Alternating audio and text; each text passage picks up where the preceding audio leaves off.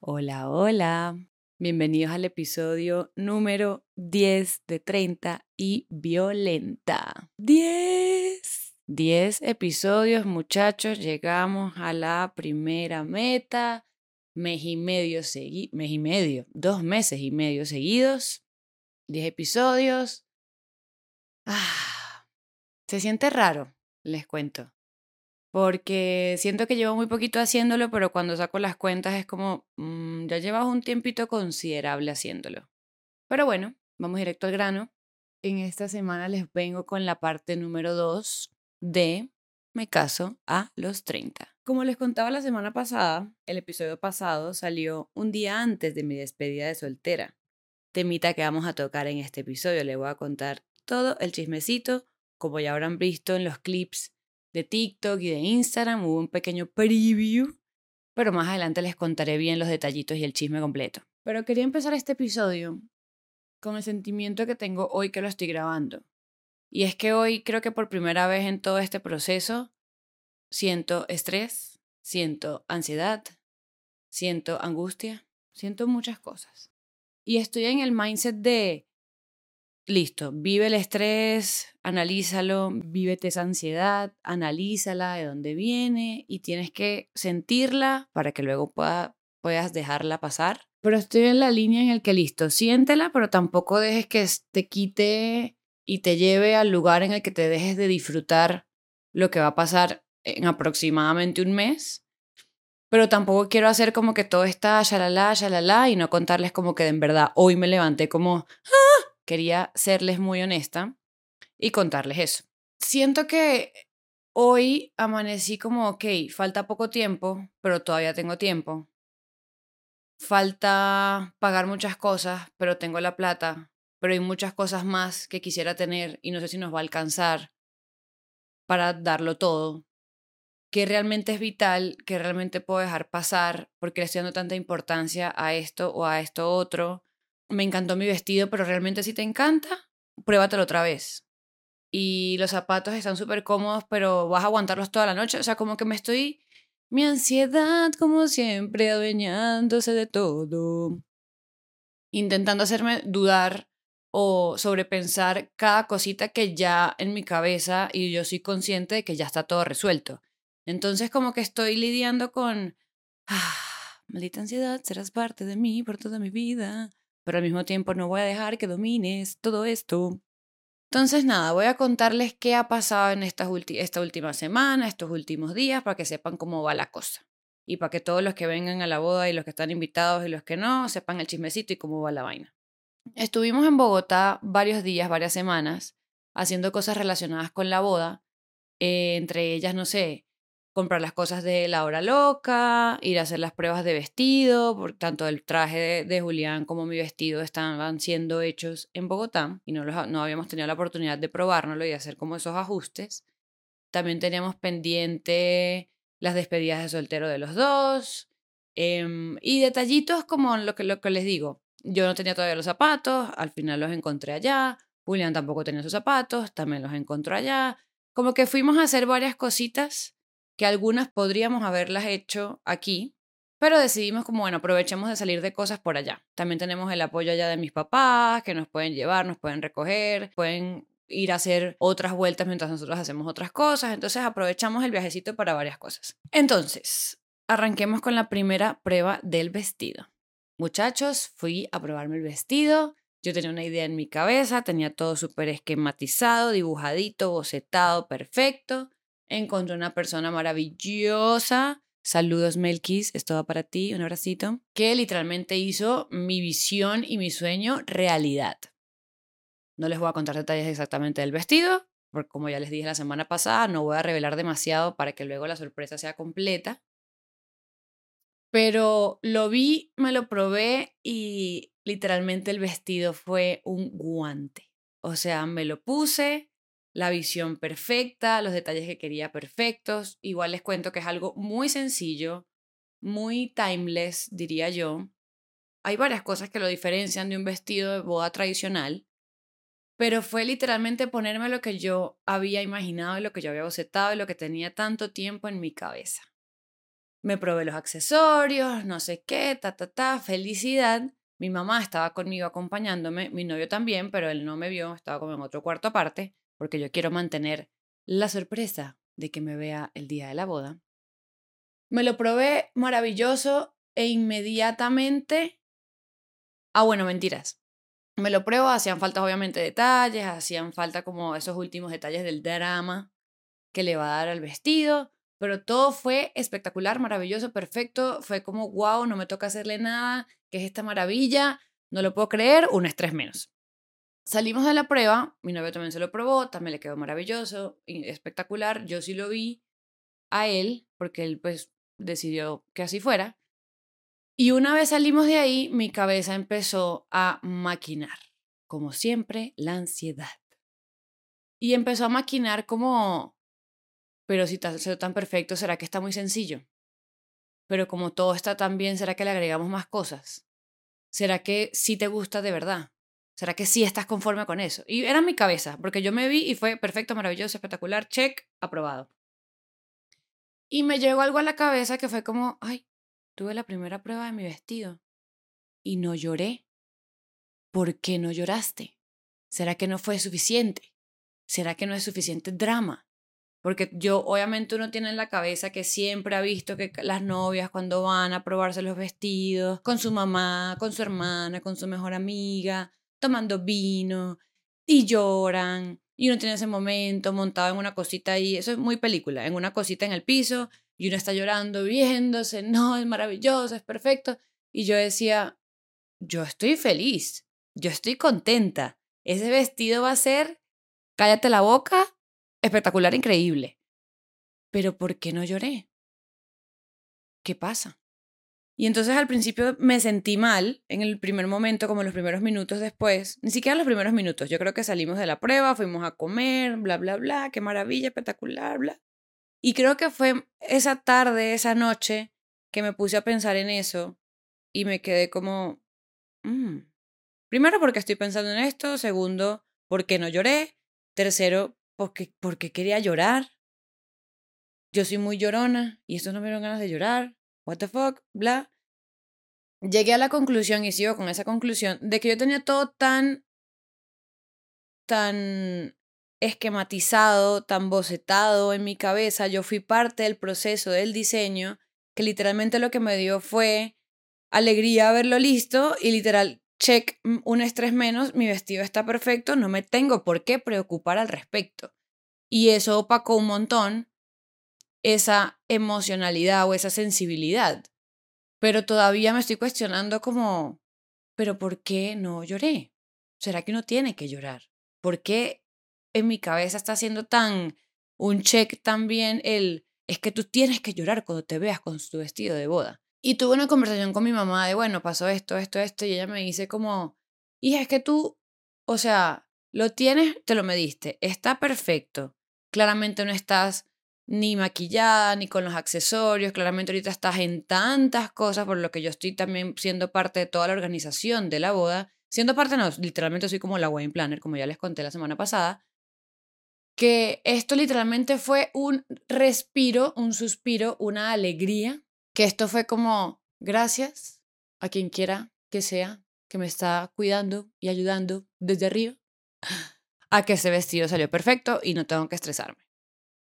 Entonces, bueno, em, adicionalmente a eso también era como, bueno, lo veo perfecto, es mi visión, es todo.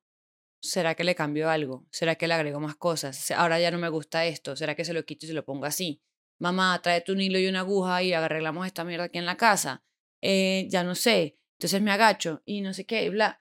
Siento que al faltar tan poco tiempo, uno tiene que estar muy consciente de que es real, que es realidad y que es simplemente ansiedad, sobrepensar, bla, bla, bla, bla, como que, que, que, ¿qué es tu cerebro intentando fucked up contigo? Y yo aquí, Spanglish Forever o peningles.com.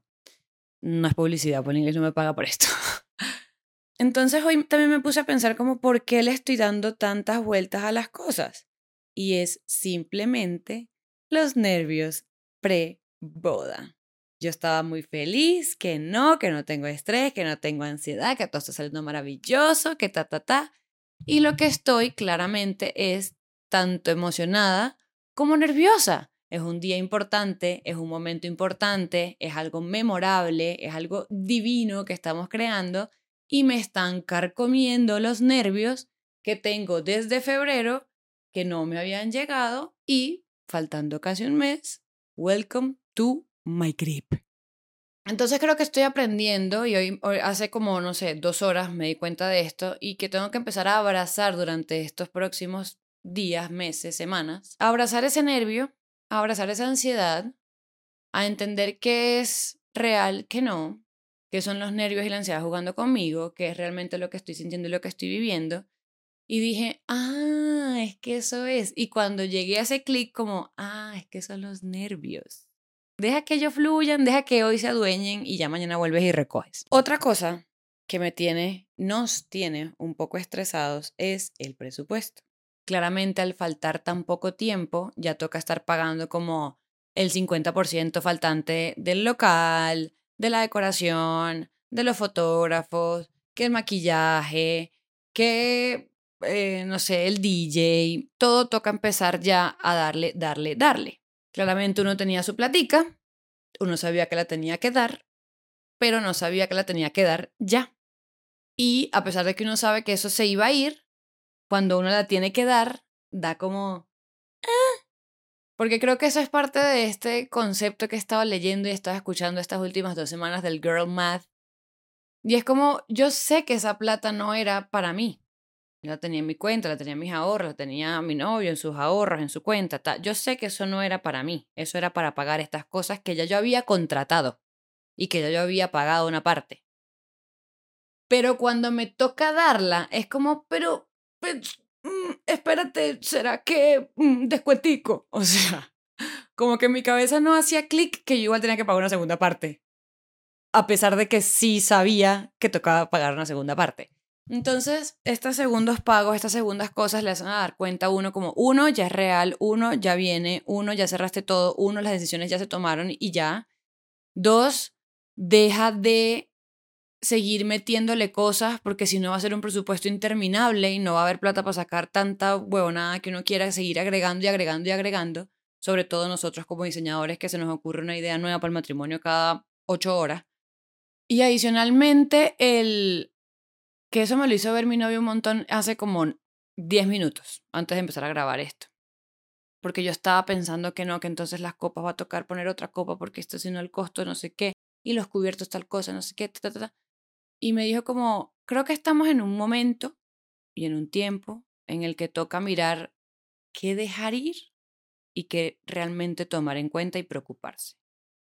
La fiesta va a dejar de ser increíble, tú vas a dejar de amarme y de ser feliz porque la copa no es la referencia ámbar vintage, sino una copa de agua normal. Y yo, no. La boda va a dejar de ser increíble, la gente va a dejar de bailar porque el cubierto no es el que tiene la curva así, sino es recto. No. La gente va a dejar de gozar si no le pagamos al DJ. Sí. no vamos a tener ni un pinche recuerdo si no le pagamos al fotógrafo. Claramente. Entonces creo que estamos en un punto en el que empieza todo este nervio, ansiedad, mierda, no sé qué, ta, a, a recorrer el cuerpo. También presiones de que la familia, ¿cómo van? No sé qué, ta, ¿qué hace falta? Tin, tin, tin, los amigos, ¿cómo va todo? Pregunta, no sé qué, ta. Y al mismo tiempo, ¿cómo decir, sí, todo esto está pasando, no sé qué tan? De estas 10 batallas, ¿cuál voy a elegir porque realmente necesita mi atención y necesita que la solucione? Y cuál literalmente puede ser como, no importa, a nadie le va a importar, a mí no me importa, déjalo ir. Si fueras Kim Kardashian, comprarías la, copa vintage maravillosa ámbar, pero no lo eres, mi amor, y te toca poner una copa normal. ¿Y quién se va a dar cuenta de la pinche copa normal? Nadie. Bueno, ahora ustedes porque les acabo de contar que ya no voy a usar esa copa, pero bueno, ajá. Mm. Entonces sí, creo que ha sido, creo que hoy ha sido literal hoy, un día en el que sí se me han revuelto cosas, en los que esa maravillosa felicidad, que no tenía ningún estrés de todo este tiempo, ya no están así, sí he tenido estreses, sí he tenido angustias, pero tampoco estoy dejando que me carcoman o que me lleven a un lugar donde deje de disfrutarme todo lo que ya me he venido disfrutando y todo lo que ya hemos gozado los dos construyendo para este día. Entonces, es un llamado como a ser muy consciente siempre de hasta qué punto vas a dejar que la ansiedad se adueñe o simplemente la dejas vivir un día, dejas que ella intente hacer lo que quiera hacer y mañana digas, ya te di un día, mami, usted quédese allá, ahora vuelvo al control, vamos con calma. Otra cosa que me ha generado estrés y los invitados que vayan a escuchar esto no se sientan ni ofendidos, ni señalados, ni nada, es simplemente algo que pasa y que se siente y que tengo que comentar, porque tengo que seguir siendo reales con mis queridos oyentes, es gente que, que nos cancela por X o Y motivo, ah, la mayoría han sido por temas familiares, por temas muy personales delicados que realmente quiero decirles de una vez como entendemos perfectamente. Cero, cero rencor ni nada, entendemos demasiado por qué. Pero el hecho de, de que haya invitados que se bajan de la fiesta después de haber confirmado y después de haber confirmado la lista y no sé qué tan, más allá de un estrés logístico que realmente confieso que no ha sido, porque han sido como, ah, no, saca estos tres. Y realmente ha sido como, ah, son tres platos menos, menos mal, gracias Dios mío. Yo no sé si es porque estoy súper sensible, yo no sé también si eso tiene que ver con los días antes de la boda o los, las semanas antes de la boda. Gente que se haya casado, cuénteme si les dio como ese rush hormonal, emocional. Pero empiezo a ponerme súper sensible porque es como empiezo a imaginarme la fiesta y esa persona no va a estar y no va a tener foto con ella y no va a tener foto con él y lo hubieran pasado increíble. Y, y, me da como un sentimiento de qué puedo hacer porque quisiera que todos pudieran venir para compartir este gran momento con nosotros. Y es un rush de emociones porque claramente toda la gente que uno invita, por lo menos nosotros lo hicimos así, era gente que significaba muchísimo para nosotros, que significa muchísimo para la relación, muchísimo para cada uno como individuo que queríamos también entregarles este momento de felicidad, de amor, de compartir, de rumba, a morir. Y el hecho de que no vengan, pues obviamente nos entristece, obviamente entendemos el porqué, entendemos sus razones y todo, pero nos da como un, pero está seguro que no va a poder venir. Pero entonces, para cerrar esta primera parte de cosas que me han dado estrés un mes antes de la boda, más allá de que me dé estrés o no, que eso sí o sí va a pasar, como les digo, o sea, uno decide si omitirlo o dejarlo vivir, dejarlo vivir, dejarse sentir y decir como, ok, hoy voy a sentir estrés y ya. Es muy importante tener un compañero que esté contigo en esto metido. O sea, yo no sé cómo serán las bodas cuando la novia se encarga de todo y el novio simplemente dice, tú me dices a qué hora voy y yo me aparezco allá. No sé cómo será, no sé cómo lo hicieron, mis respetos y todo, porque a pesar de que los dos estamos en esto, creo que ha sido muy chévere. Por ejemplo, hoy yo estaba súper... ¡Ah! Y él fue el que me bajó y me calmó como hay que empezar a dejar pasar lo que no está en nuestro control, lo que no sea vital, calma. Y yo dije, tienes razón, es cierto me vale verga los cubiertos, no importan las copas, bla. Y fue muy importante porque yo digo, si él hubiera estado igual de estresado, o yo no hubiera estado con, o sea, o él está en su peo y no está ni siquiera preocupado por esto, yo no sé qué hubiera hecho, ya estuviera como, está cancelada esta mierda. ¿Sí me entienden? O sea, creo que lo más lindo que aprendí, y literalmente llegué a este, esta conclusión grabando esto en este momento, es acompañarse en esto siempre, en nivel de estrés. De hecho, me dijo, como si quieres más tarde seguir hablando, soltémoslo, intentemos soltar, comunicar, para no estar estresados, para que no se nos cague el proceso, para que, ¿sabes? No se opaque el estrés, que el estrés no opaque la felicidad y la celebración. Y es muy importante eso, porque creo que si no, uno simplemente se en sí misma y se queda ahí y se queda ahí y puedes llegar a opacar absolutamente todo lo lindo que vas a vivir por un simple estrés, por una simple ansiedad, por una simple cotización, por un simple inconveniente que pasó. Entonces creo que eso es lo más lindo de que aprendí literal hoy de este día de estrés. Y ahora quiero hablarles de varias cositas. La primera, como estuvimos en Bogotá haciendo cosas del matrimonio, mi familia estuvo involucrada en, esta, en estas vueltas, en estas cosas que hacer, en estas diligencias. Y ayer hablando con mi novio en la noche le decía como, qué loco que siento que mis papás estuvieron involucrados, nos ayudaron, estuvieron, pero como dirían en Colombia, se pusieron la 10 con nosotros. Mi mamá estuvo conmigo buscando tela, buscando no sé qué, el vestido, los zapatos, bla, no importa si llueve, si está, mi papá también, qué necesitan, cómo los ayudo, qué les busco, qué les llevo, ta. Pero qué lindo el hecho de que, como les contaba la semana pasada, el, desde el principio poner un límite podría ser de ustedes son parte de esto, quiero su ayuda, quiero, quiero que sean parte, más no que se adueñen de. Y creo que ha sido muy chévere y me di cuenta sobre todo esa semana.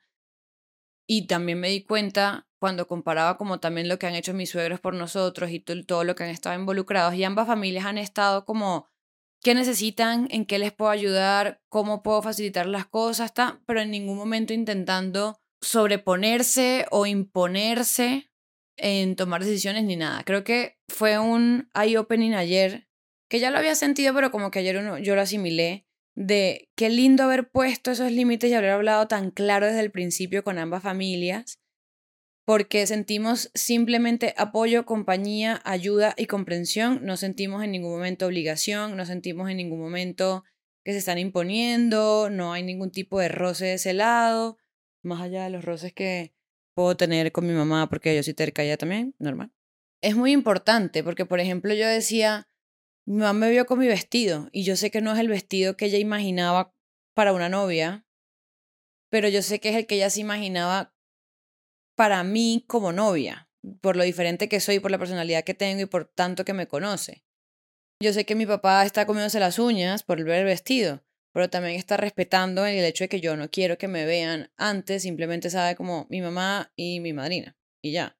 Entonces también, adicional a lo que ya les decía ahorita, tener un gran compañero en este momento y que sean compañeros durante todo este proceso, y ojalá lo sean, creo que también es muy, muy importante y cada vez me doy más cuenta de desde el principio, ustedes ser un equipo, hablar muy bien y poner los límites de ustedes como pareja y como equipo, con sus familias, con sus amigos, con los invitados, como enfrentar todo este proceso como una unidad frente a los demás y no cada quien disparando a ver como, ah, no sé qué tal. Como que es muy importante y sobre todo le digo esto lo de las familias porque sé, sé, he sabido, he escuchado de que no, que entonces la mamá quiere hacer de todo y no, que el papá no quiere hacer nada, que no sé qué, que no, que es que me toca invitar a 30 personas, que es que no, que no sé qué tal. Como que he escuchado muchas de esas cosas de gente que ya se ha casado, que ya lo vivió y les digo que tomando el consejo de esas personas que me lo advirtieron, que lo apliqué, literalmente funciona demasiado. Reúnanse antes de empezar, armen su kit de reglas y de límites, compártanos con sus familias y amigos cercanos, se van a ahorrar un montón de estreses de ahí en adelante. Believe me. Y bueno, ya para la parte final del episodio, quería hablarles de mi despedida de soltera. Fue increíble, empecemos por ahí. Les voy a contar cómo fue todo. Yo tengo una madrina, que es mi mejor amiga, hermana del alma, una de mis hermanas del alma. Y yo le dije desde el principio como, yo no te voy a estresar con cosas de la boda. Yo no quiero que tú estés escogiendo las flores, que, que tú tengas un proyecto. O sea, yo sé que tú tienes tu vida, tú tienes tu cosa, tú no te casas, me caso yo. Yo no te voy a meter un montón de responsabilidades, no me parece justo. No me gustaría que lo conmigo. No. Te voy a dejar lo chévere organiza mi despedida de soltera. Al principio, claramente nosotras, pensando que somos Kylie Jenner, que no, que vámonos de viaje, República Dominicana, que no, que después Santa Marta, que una playa, que una lancha, que no sé qué tan. Sacamos cuentas, ¿qué terminamos haciendo? Vamos a hacer una fiesta temática en Bogotá, en tu casa. Perfecto. Maravilloso, espectacular. ¿Por qué? Porque por un lado es algo que les permite a todos ir, no todo el mundo tiene la plata para viajar para una despedida soltera, me parece un poco invasivo, a menos que tu, tu grupo sea millonario. Y era más cómodo. Yo ya tenía planeado ir a Bogotá, hacer todas estas vueltas que les digo, iba a estar allá. La mayoría de mis amigos que quería invitar para la, para la despedida viven en Bogotá. La mayoría, porque hay unos que vienen en Medellín, que muchachos, estoy esperando la invitación para la despedida de soltera en Medellín. Yo veré, falta un mes, tiene tiempito. Entonces, bueno, decidimos hacerla ya, perfecto, tan. ¿Qué hicimos? Yo hice un grupo de WhatsApp invité a toda la gente al grupo, dije, muchachos, este grupo es para mi despedida soltera, escojamos entre estas dos fechas, cuál pueden, votación, esto, listo, ganó este día. ¿Qué queremos hacer? ¿Un viajecito a una finca o una fiesta temática? Ganó fiesta temática. Buenas noches, que les vaya súper bien. Me avisan a qué hora llego ese día. Me salí del grupo. De ahí en adelante, eso fue hace como un mes más o menos. Yo no tengo ni idea, no tenía ni idea de qué iba a pasar, de qué íbamos a hacer, de que no tenía ni idea de nada. Y me encanta porque llamo las sorpresas y me encanta no saber las cosas. Entonces, bueno, el viernes pasado ya me habían comentado que la fiesta era temática de los noventas, because I'm a 90s baby bitch. Emocionadísima, maravilloso. Quiero contarles. Terminé vistiéndome un poquito dos milera, porque pues, marico, sí. Nací en los 90, pero recuerdos, recuerdos tengo de los 2000, no de los 90, entonces la cagué un poquito por ahí, pero bueno, todo bien. Igual fue maravilloso. Entonces, nada, me dicen como llega a esta casa a las 7 de la noche, vestida, arreglada, super guau. Perfecto. Eso tampoco es publicidad para super guau. Mucho ojo con eso. Pero pues si me quieren patrocinar, bienvenidos. Normal. Listo. Yo me arreglo, llamé a una prima mía por, por FaceTime para hacer la parte, ella no va a poder venir, para entonces como para hacerla, para integrarla dentro de la vaina, me arreglé, no sé qué, tuve freak out antes porque no sabía qué ponerme y fue como, ¡Ah! y dije, shit, tengo que tener todo demasiado organizado para la boda porque si esto me está pasando en la despedida, no me va a pasar el día de la boda. Entonces nada, me arreglé, perfecto, no sé qué, salgo para el sitio de encuentro, era la casa de una amiga, llego, hay una amiga abajo de host esperándome, llegamos a la fiesta y mis amigos, de verdad, los quiero aprovechar esto para decirles que los amo, los adoro fue uno de los mejores días de mi vida. Me reí demasiado. Todo estaba en temática noventas, todos estaban vestidos de los noventas. Había una pared llena de portadas de series y películas de los noventas con mi cara. Les pondré un clip de esto en este momento.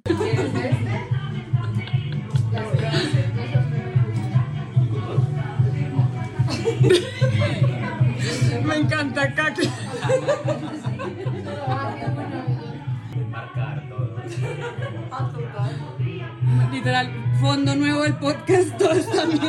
De fondo estaba sonando la canción de Miss Venezuela, que fue súper top e icónico en los noventas.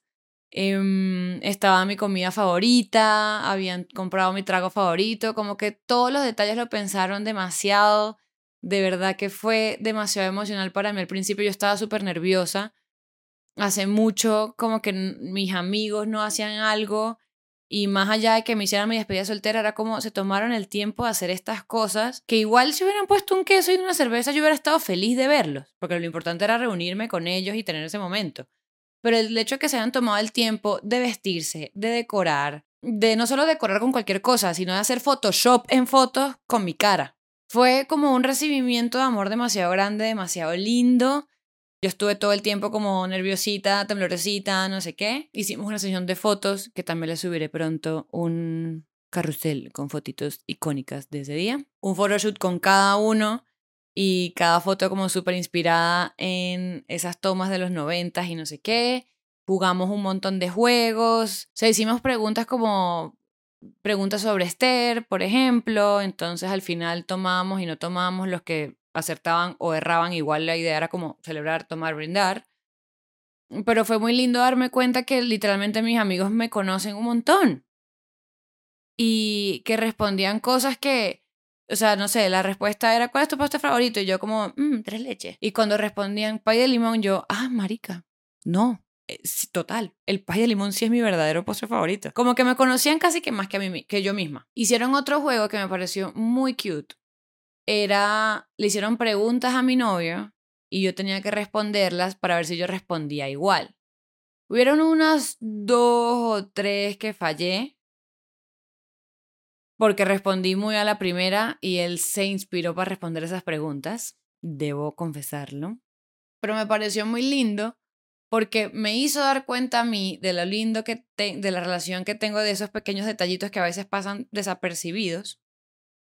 Hizo también a mis amigos darse cuenta de el tipo de relación que tengo y a la boda a la que van a ir a celebrar esa relación que acaban de como de ver estos pequeños detalles y siento que nos unió mucho porque también habían cosas que no conocían de nosotros que ahora conocen y posiblemente cuando lo vean Hay muchos que ya son amigos de él, pero los que no, posiblemente se sientan mucho más cercanos a él. Entonces me pareció muy lindo como que fue un... como un preboda, la verdad. Fue, fue más que una despedida soltera, fue como un... Prepárense muchachas. Mm, después me entregaron regalos, hubieron regalos kinky, hubieron regalos demasiado chistosos, hubieron regalos demasiado cómicos. Pero eso, más allá del regalo, era, todos fueron súper pensados. Entonces también me entrega aún más el hecho de que siento a mis amigos súper cerquita y qué rico sentirlo cerquita, faltando tan poquito tiempo para celebrar, como sentir todo el amor alrededor y todo ese apoyo alrededor. Bueno, después nos fuimos de fiesta, fuimos a una fiesta increíble de música de los 90 y los 2000, bailamos hasta el amanecer, fue maravilloso, espectacular. Al final de la noche Julián vino a mi despedida y nos encontramos y terminamos de celebrar juntos. Fue de verdad muy lindo. Pero más allá de esos detalles quería decirles como qué sentí, porque nos vamos a poner profundo siempre, claro que sí, sobre todo hoy, que estoy súper deep. ¿Qué sentí que es una despedida de soltera? Yo siempre le había comentado a mi mejor amiga que a mí me parecía absurdo esas despedidas de solteras como no, que unos stripper, que vámonos a ver hombres desnudos, sí, ta, y con los abdominales y un poco de aceite y. Me parecía absurdo porque yo decía, ok, voy a despedir mi soltería. ¿Qué hice yo en mi soltería? Hablar mierda con mis amigas, echar chisme, tomar vino barato, intentar entrar a la rumba antes de que me cobren entrada, arreglarme con todas mis amigas juntas en el baño.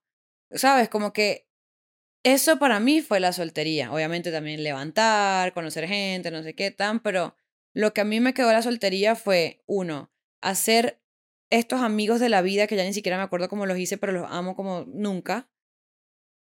Mis amigas se volvieron literal hermanas y era más que todo el momento de vivirlo y de esas experiencias que después podemos cagarnos de la risa con lo que pasó, más allá de si conseguí novio o no esa noche.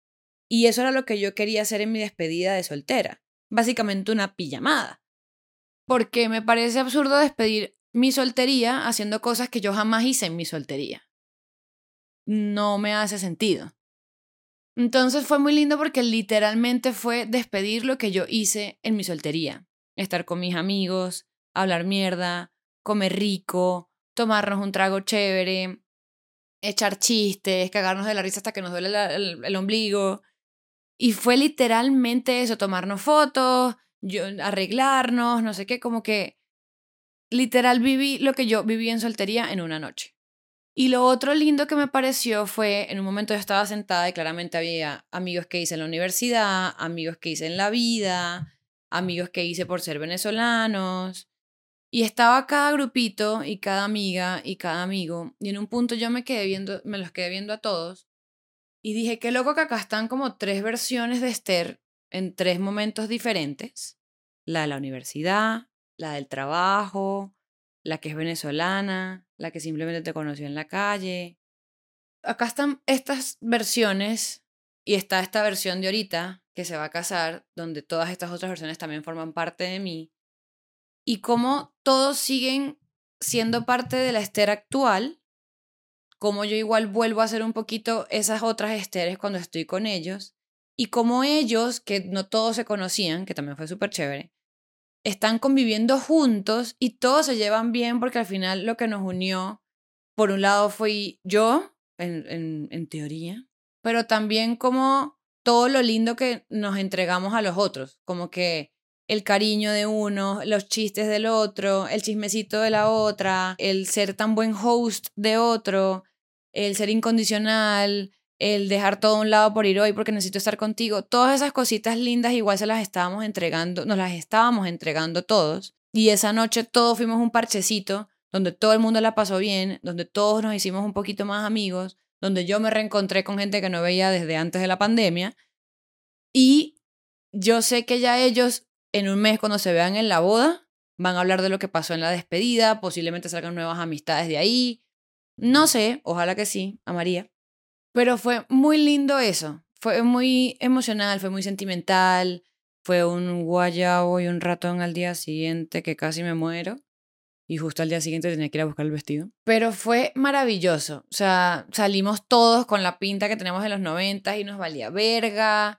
Eh, yo bailé y canté hasta morir. El secreto de mi despedida de soltera fue que volví a ser adolescente y que me conecté con todo lo que me gustaba de niña, de adolescente, de adulta. Como que fue una despedida a... Y no una despedida, fue un reencuentro, porque yo no me despido de ese lado mío. Fue un reencuentro con mi infancia y con mi adolescencia. Y yo creo que eso me hizo mil veces más feliz que cualquier otra cosa que hubiéramos organizado. Y entonces nada, ya, ya volviendo como a este momento, creo que eso también me tiene, es parte de lo que me tiene emocional. Como todo ese reencuentro, el ver a una amiga que no veía desde la pandemia cuando trabajábamos juntas y éramos inseparables, y ver a mis amigos de la universidad con los que empezamos a rumbear y descubrimos tantas cosas juntos, y que seguimos siendo súper unidos, y que estamos ahí para el otro, el ver a mi amiga que va a ser madrina organizando esto para mí, tener todas las cositas que me gustan y, y brindar su tiempo y su espacio para organizar algo a mí y otras amigas como también dejaron todo a un lado y me dijeron como hoy y este fin de semana soy para ti 100% lo que necesites, es tu día, es tu momento, te quiero, te quiero entregar este espacio. Uno se siente con el corazón tan lleno que uno está todo sensible y de hecho, una de las personas que fue me dijo ayer que no va a poder ir a la boda y a mí se me arrugó el corazón como, pero, ¿por qué? ¿Por qué? ¿Por qué? Ya sabemos por qué, amiga, no te preocupes, ni problema, pero ajá, estoy sensiblita. Entonces sí, creo que este episodio no sé cómo se va a llamar, pero es para advertirles que posiblemente un mes antes de la boda tengan un mix de emociones impresionantes y un rush absurdo de mucho amor, de mucho cariño, de mucho estrés, de mucha ansiedad, de mucha felicidad, de mucha emoción, de mucha angustia, tristeza realmente no he tenido, pero sí, como que es un mix de todo. Y que se lo disfruten todo porque al final esto no se vuelve a repetir, como les digo. Creo que igual esto es un, un aviso como, sé que es denso, pero disfrútenselo. Inténtenlo. Sean conscientes de que el estrés va a pasar, de que la angustia va a pasar, de que la ansiedad va a pasar y tienen que disfrutárselo. Hasta la ansiedad disfrútensela. Cuando había sentido yo ansiedad por una boda? Jamás. Entonces es la primera vez, me la gozo para recordarme de todo en este momento. Creo que eso es todo para esta segunda parte de Me caso a los 30. Em, no me he dado cuenta y si no hago más episodios que no sean de esto, van a ser como 10 partes. Pero vamos a ver, de pronto la próxima semana les hablo de otra cosa, de pronto sigo con una tercera parte, si no la tercera parte queda para después. Vamos a ver. Quería continuar era porque en esta semana después del último episodio sí me pasaron muchísimas cosas y sí quería compartirles.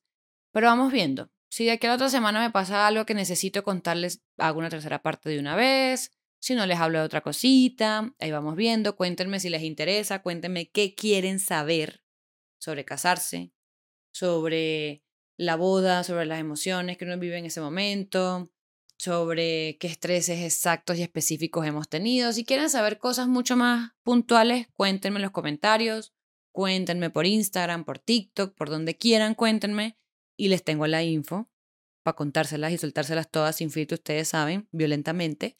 Suscríbanse en YouTube, 30 y Violenta, denle like, comenten, compartan los videitos que poco a poco estamos creciendo pero queremos crecer más rápido. Queremos, somos yo y todas mis personalidades y todas mis emociones.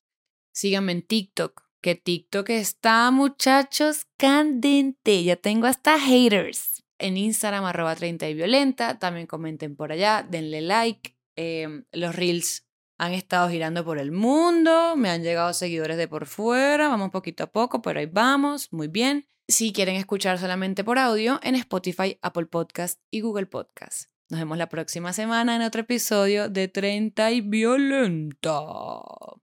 Bye.